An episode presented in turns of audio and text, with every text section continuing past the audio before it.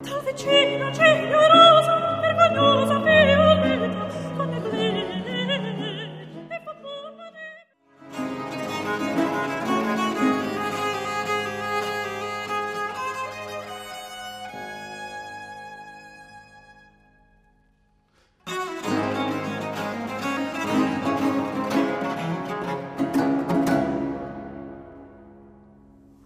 Stimme von Hanna Blaschikova mit dem Ensemble Tourbillon hier bei MDR Klassik mit dieser Arie der Placidia aus Attilio Ariosti's gleichnamiger Oper. Und dieser Tage war Hanna Blaschikova in Halle zu erleben. Eine der interessantesten Stimmen der alten Musik, nicht nur wegen ihrer Klangschönheit, sondern auch wegen ihrer Vielseitigkeit. Hanna Blaschikova ist nicht nur im Barock zu Hause, sondern auch in der Renaissance und im Mittelalter vor allem. Ich hatte Gelegenheit, Sie anlässlich der Händelfestspiele zu treffen in Halle. Frau Blaschikova, bei dieser Vielfalt, die Sie abbilden, zu einem besonderen Punkt kommen wir da noch. Wie war denn eigentlich der Weg zur Musik? Was hat Sie da auf die Spur gesetzt? Well, I come from a family of music loving amateurs. So there were no professional musicians in my family, but Ich komme aus einer Familie von musikliebenden Laien. Es gab keine professionellen Musiker in meiner Familie, aber ich war umgeben von dieser musikliebenden Atmosphäre. Meinen Großeltern, besonders meiner Oma, aber auch meiner Mutter und meinem Vater. Die sangen beide und spielten Instrumente. Das war also eine der Musik sehr wohlgesonnene Atmosphäre bei uns. all the time. So uh, it was very welcoming, like musically welcoming uh, atmosphere in my family. And when I was old enough, I mean, like maybe four or five, when I started really singing. Uh, Und als ich dann alt genug war, vier oder fünf, und zu singen begann, da begann meine Oma mir so eine Art Unterricht zu geben, also wie man singt. Ich ging da also oft hin, wir saßen am Klavier, sie spielte, ich sang und sie lehrte mich so viele alte Lieder. Weihnachts- und Volkslieder vor allem. Und dann später erweiterten wir das, da kam dann noch meine andere Schwester dazu. Das war so das erste Training. sort of repertoire together and involving my other sister. So it was, yeah, she sort of trained me first, yeah.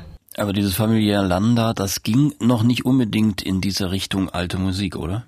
Not really, although I must say we always liked um, like Czech Baroque music. Nein, uh, nicht wirklich. Wir liebten natürlich die böhmische. Barockmusik, musizierten sie zu Hause, wie Adam Otratowice zum Beispiel. Das waren so die Basics, die wir zu Hause sangen und spielten. Aber dann hatte ich Glück und wurde an einer Schule aufgenommen, die den Schwerpunkt Musik hatte. Und da hatte ich einen tollen Lehrer. Und er zeigte mir zum ersten Mal diese mittelalterliche und Renaissance-Musik. Sort of program, and I had an amazing teacher, and he was the first uh, who intro- introduced this medieval and Renaissance music in my life, and uh, just I remember when I first heard uh, some Renaissance songs, I, I thought. Als ich zum ersten Mal Renaissance-Lieder hörte, da war das etwas Einzigartiges für mich. Das klang ganz anders. Das war nicht diese Art Musik mit Melodie und Harmonie und ich war total hypnotisiert davon. Das war der Punkt, als meine Leidenschaft für alte Musik, besonders die mittelalterliche, entstand. And I think that my my passion for early music, especially medieval music, started. War das denn auch der Grund, warum Sie dann Musikwissenschaft studiert haben? Das erwartet man ja nicht unbedingt von der Sängerin. Aber man kann natürlich da tiefer eintauchen, mehr über Hintergründe erfahren. Not at all. It was a coincidence. I, after I finished studying uh, conservatory, I uh, went um, to Bratislava and I wanted to try to get to this really good. Nein, nein, das war ein Zufall. Als ich mit dem Konservatorium fertig war, ging ich nach Bratislava, weil es da eine hervorragende Gesangsschule gab, aber die nahmen mich nicht. Also ging ich nach Prag zurück. Ich wollte nicht einfach weiter studieren, sondern was ganz anderes machen. Also nichts ganz anderes. Ich studierte weiter Musik, aber ich ging an die Uni und belegte dort Musikwissenschaften. Für ein Jahr etwa. Und dann begann ich schon mit alter Musikensemble aufzutreten. Ich entdeckte mein Potenzial in dieser Musik und so begann alles. Es war alles ein Zufall. I started already singing with some early music ensembles, and I somehow discovered my potential for this music, um, and I started. Yeah, it was a coincidence of, Aber- of things. Aber diesen Hintergrund mit der Musikwissenschaft zu haben, das ist ja dann doch sicherlich auch nicht schlecht.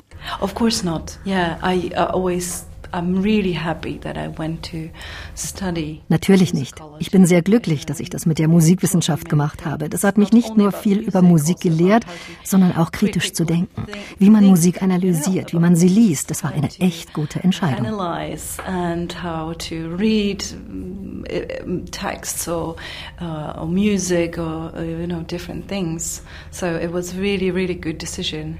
Also da gab es diese Faszination für die alte Musik. War das aber auch schon sozusagen der Hintergrund, das mal beruflich zu machen? Man legt sich ja da auch dann ziemlich fest mit so einer Entscheidung. I think it's it's this duality of I was given a certain instrument. Naja, das ist Dualität. Ich bekam mit meiner Stimme ein besonderes Instrument, das irgendwie für diese Art Musik besonders geeignet ist. Das ist nicht so die typische Opernstimme. Das habe ich aber erst spät gemerkt. Erst nach meinem Studium. Dort habe ich immer Opernrepertoire gelernt, aber ich fühlte immer, das ist gar nicht meins. Und dann in der alten Musik fühlte ich mich so viel besser, so zu Hause. Die hatte ich ja schon immer geliebt und ich merkte, das ist, wo ich sein wollte.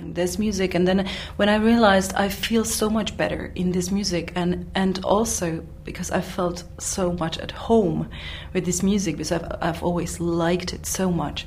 Uh, it was like, you know, I, I really realized this is where I need to be from now on. Yeah. Ja, nun wissen wir ja, dass mittelalterliche Musik, die kann man nicht eben mal im Laden kaufen.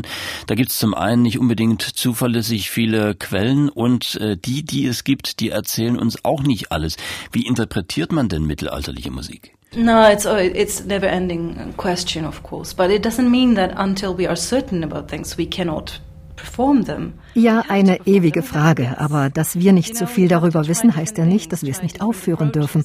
Wir müssen das machen, wir müssen raten, Dinge versuchen, Zugänge finden, uns inspirieren lassen.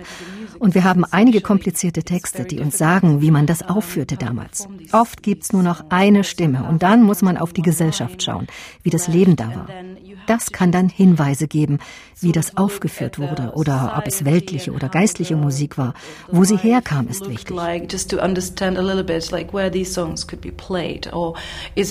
You know like completely different uh, music is it is it is it secular? Is it uh, sacred? Um, where does it come from? Um, Yeah, and then you have to just Und dann muss man die Dinge ausprobieren, denn wenn man es nicht macht, ist die Musik für immer tot. und niemand wird sie aufführen, weil man ja nie sicher sein kann. Probably, yeah.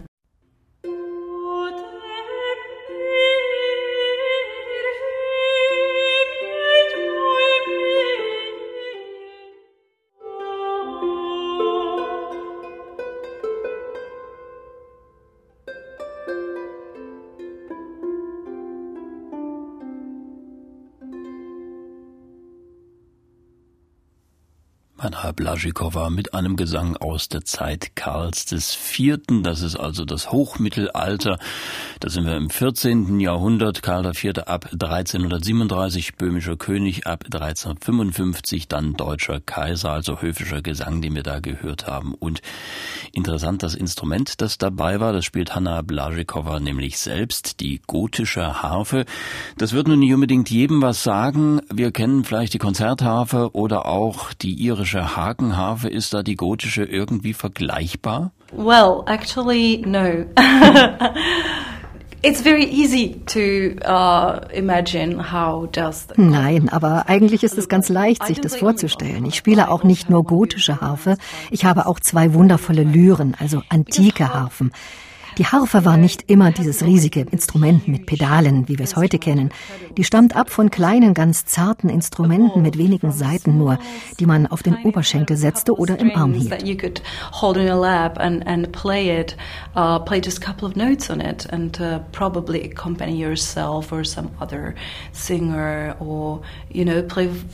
Man spielte nur wenige Noten darauf, meist zur eigenen Begleitung, zum Singen. Also stellen Sie sich eine sehr kleine Harfe vor. Das wäre das richtige Bild. Die Irish Harp kam viel später und stammt eigentlich wie die Konzertharfe von dieser alten Form ab. Nur der Weg war dann etwas anders. These types of harp, uh, it's kind of folk harp, yeah. And these folk harps, of course, they evolved from the same old type of harp as the, the big concert concert harp did. But yeah, it, the the path is a little bit different. Ja, aber Sie haben da vermutlich das gleiche Problem ja auch wie beim Singen. Man muss quasi raten, wie es gespielt wird, oder gibt es da Quellen? I must say I've never really studied harp playing. I um, I studied only a little bit, like the the, the basic technique on the big concert harp. So what I use is not ich muss zugeben, ich habe nie Harfe studiert. Ich habe nur ein bisschen die Grundlagen gelernt auf der großen Konzertharfe. Was ich mache, ist sicher nicht die richtige Technik für diese Harfe. Da müssen Sie Experten wie Benjamin Beckby fragen, wie Sie da spekulieren und herausfinden, wie man das spielt. Es ist sehr schwierig. Wir haben zwar Bilder, aber wie gut kann man davon ableiten, wie die Finger gesetzt werden müssen? Es ist ein Geheimnis. Aber ich vertraue darauf, dass die Leute, die das machen, die besten Quellen haben. Aber ich bin da keine Expertin. Ich improvisiere viel mit der klassischen Harfentechnik. How much can you rely on you know people really depicting the the, the fingers in the right way and uh, um, stuff like this. So it's also a mystery, but I trust that there are people who really study that and they have good sources. But I'm not I'm not this uh, yeah I'm not this kind of person. I, I really do like uh, improvise a lot uh, with with the classical harp technique. Kommen wir mal zum Barock zurück. Das ist ja dann doch das Feld, wo man sie am häufigsten antrifft. Das Barocksingen hat ja auch viele Besonderheiten, wenn wir dann an solche Sachen wie Affektenlehre denken oder Gestik oder rhetorische Figuren. Was ist für Sie wichtig beim Singen von Barockmusik? Yeah, I, I don't think today is uh, mm, it's not so much Ach, ich denke, es ist jetzt nicht so weit weg vom normalen Opernsingen. Jeder kann Barockmusik singen. Man braucht da keine besondere Stimme, aber es gibt Unterschiede. Wenn man Bach zum Beispiel singt, ist man selten allein als Stimme. Man ist nie der einzige Solist. Da ist eine Violine oder eine Oboe dabei oder eine Flöte und ein Dialog beginnt. Man muss da eher instrumental denken und ein Partner der anderen Instrumente sein. On and uh, you have to sort of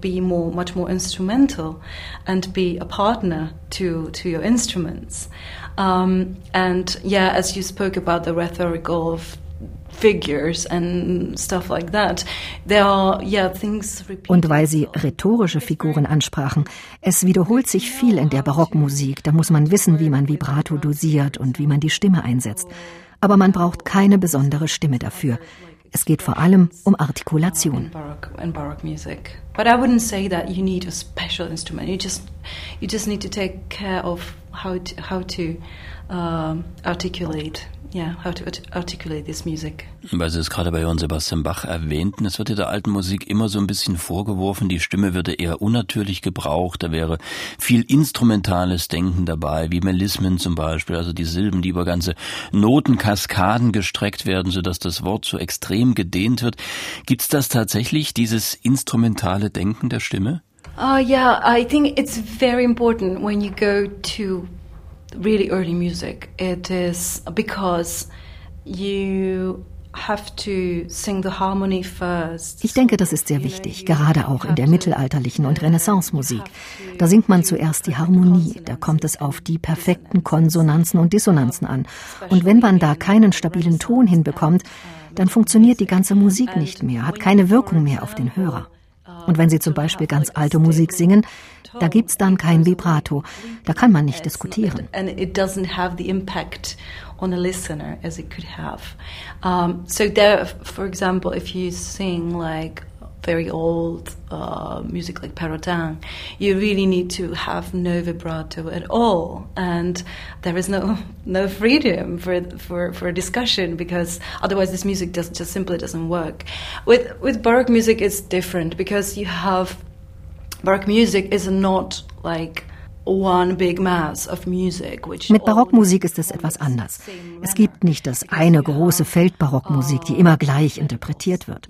Da haben Sie Motetten, Opern, Oratorien, Monodien in der alten Barockmusik.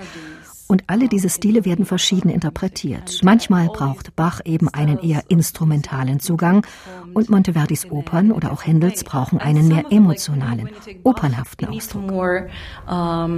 instrumental approach and some of them like Monteverdi's operas or any other operas like mm, Handel or uh, other stuff they they need more emotional and and uh, and uh, operatic um, expression, I would say. Und es gibt ja da wirklich so viele unterschiedliche Stile im Barock, italienischer Stil, französischer, deutscher auch, böhmisch gibt's sogar. Und dann noch diese Unterscheidung in geistliche Musik und die sogenannte profane. Das ist ja also eigentlich wirklich ein ganz weites Feld. Exactly, yeah, yeah. It's very, it's, people often have this um, image that ja, ganz genau. Viele glauben ja, Musik vor Mozart würde immer gleich gesungen. Manche fragen mich, ist es nicht langweilig, immer das Gleiche zu singen? Das ist natürlich Unsinn. Es gibt so eine riesige Menge an Stilen und wie man da die Stimme einsetzt. Vom 12. bis 18. Jahrhundert. Das ist ein so riesiges Feld. Man muss nur drüber nachdenken, wie viele Arten von Ausdruck da möglich sind. Das macht viel Spaß. It's like so huge and um, you need a lot of, uh, of course, you, you need to uh, think about it. But then, yeah, you can use a lot of uh, different expressions and it's so much fun. Ja, und da gibt es auch noch so viel zu entdecken. Es ist ja noch längst nicht alles erschlossen. Yeah, I work with a couple of Czech ensembles, especially with Collegium Marianum, that will be coming with them uh, in, in the summer. And, and uh, Jana Semeradova. Ja, ich arbeite ja mit einigen tschechischen Ensembles, zum Beispiel dem Collegium Marianum, mit dem ich beim Musiksommer bin. Und Jana Semeradova macht da einen tollen Job und bringt immer wieder neue Stücke, die sie wiederbeleben will. Und es gibt so viel Musik, die noch wieder entdeckt und gespielt werden will. Wenn man es nicht gespielt hat, wird man nie wissen, ob es gute oder schlechte Musik war. Es ist immer toll, neue Sachen zu entdecken.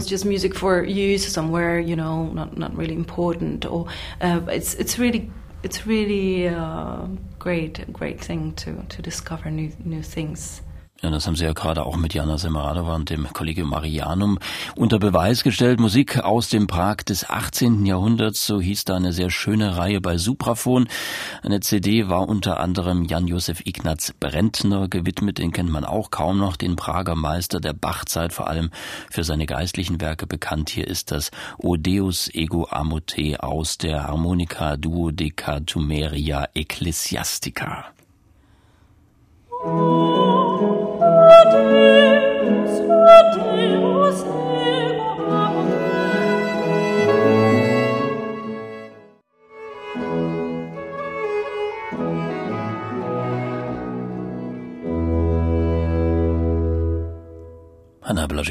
Singt Jan-Josef Ignaz Brentner barocke Kirchenmusik aus dem Prag in der ersten Hälfte des 18. Jahrhunderts hier mit dem Collegium Marianum unter Jana Semeradova. In dieser Kombination wird Hanna Blaschikowa auch im Juli beim MDR Musiksommer zu erleben sein, dann auch mit Musik aus der ersten Hälfte des 18. Jahrhunderts mit Bach und Telemann wird sie dann singen am 25. Juli in Erfurt beim MDR Musiksommer, das vielleicht schon mal zum Vormerken. Frau Blaschikowa, Singer mit ganz verschiedenen Ensembles zusammen. Welche Erfahrung macht man da als Sänger? Die sind ja doch alle sehr unterschiedlich. Oh, of course, it's great because uh, the problem with about uh, the problem about singing only Oh, das ist toll. Das Problem, wenn man nur mit einer Gruppe singen würde und in einem Stil wäre, dass die Inspiration fehlen würde. Wenn man mit verschiedenen Ensembles und Dirigenten musiziert, ist es toll. Jeder hat einen anderen Zugang, eine andere Idee uh, approach to, for example, B minor mass. Like you perform B minor mass with different conductors and each time. Die H-Moll-Messe zum Beispiel. Ich habe die mit verschiedenen Dirigenten gemacht und jedes Mal war sie total anders. Andere Phrasierungen, anderer Umgang mit dem Text. Auch wenn wir den hier sehr gut kennen. Nein, es ist aufregend, wenn man jedes Mal wieder neue Details sieht. Also das Arbeiten mit immer wieder neuen Ensembles und Dirigenten ist sehr wichtig. Uh, details every time. Uh, and that's amazing to work with uh, with new ensembles and new conductors is very important. Ist ja gerade auch die Barockmusik. Sie haben ja hier in Halle bei den Händelfestspielen jetzt die Klagen der Ariana gemacht. Ist es ja ganz anrührende Musik zum Teil. Ich kann mir vorstellen, das bewegt auch den Interpreten. Kann man sich dem verschließen? Also bei so einer innigen Händel-Arie zum Beispiel? Oder wie hält man da seine Emotionen im Zaum? Uh, yeah, that's a good question. It is sometimes it is it is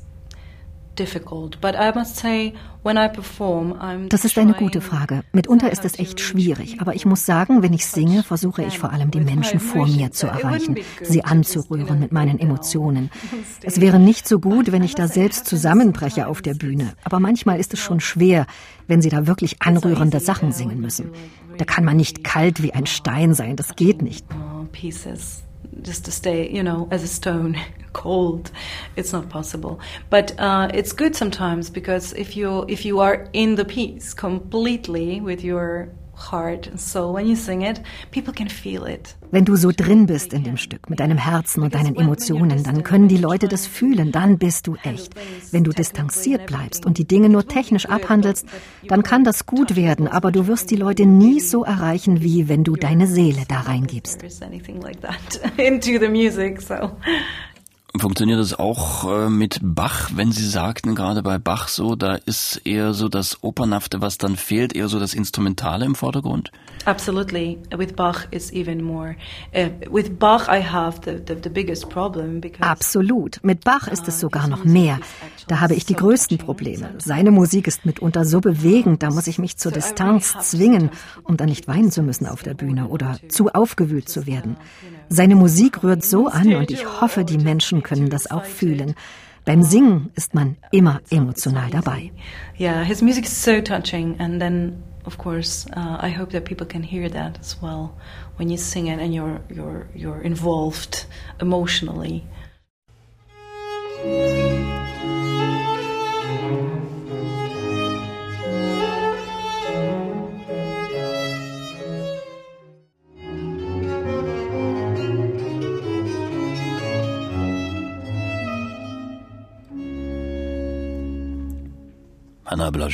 Blaschikowa singt Johann Sebastian Bach aus der Kantate Ach Gott, wie manches Herzeleid, Werkeverzeichnis 58. Und Hanna Blaschikowa heute im MDR Klassikgespräch. Frau Blaschikowa, Bach gibt's mit Ihnen auch beim MDR Musiksommer, aber Sie singen da auch Telemann. Trotzdem heißt das Ganze The Check Bach. Äh, was bedeutet das? Oh, yeah. Don't ask me about this title. I didn't. It was not my idea. But I think there's also Zelling. Fragen Sie mich nicht nach dem Titel. Das war nicht meine Idee. Aber ich glaube, da ist auch noch ein Seleka dabei. Und ja, diese Telemann-Arie. Aber auch Bach. Ich habe genug. Diese wundervolle Kantate, die wieder das Problem mitbringt, wie man mit Emotionen auf der Bühne umgeht. Wirklich wunderschön. Frau Blaschikowa, wir haben jetzt ganz viel über die alte Musik gesprochen, vom Mittelalter bis zum Barock, aber es gibt noch eine ganz andere Hanna Blaschikowa, nämlich Hanna Blaschikowa, die Rockmusikerin. No, I'm, I'm afraid it's over because we stopped playing a couple of years ago. Nein, das ist vorbei. Wir haben schon vor Jahren aufgehört. Das war eine tolle Zeit und eine tolle Erfahrung. And I must say we we uh, just had a rehearsal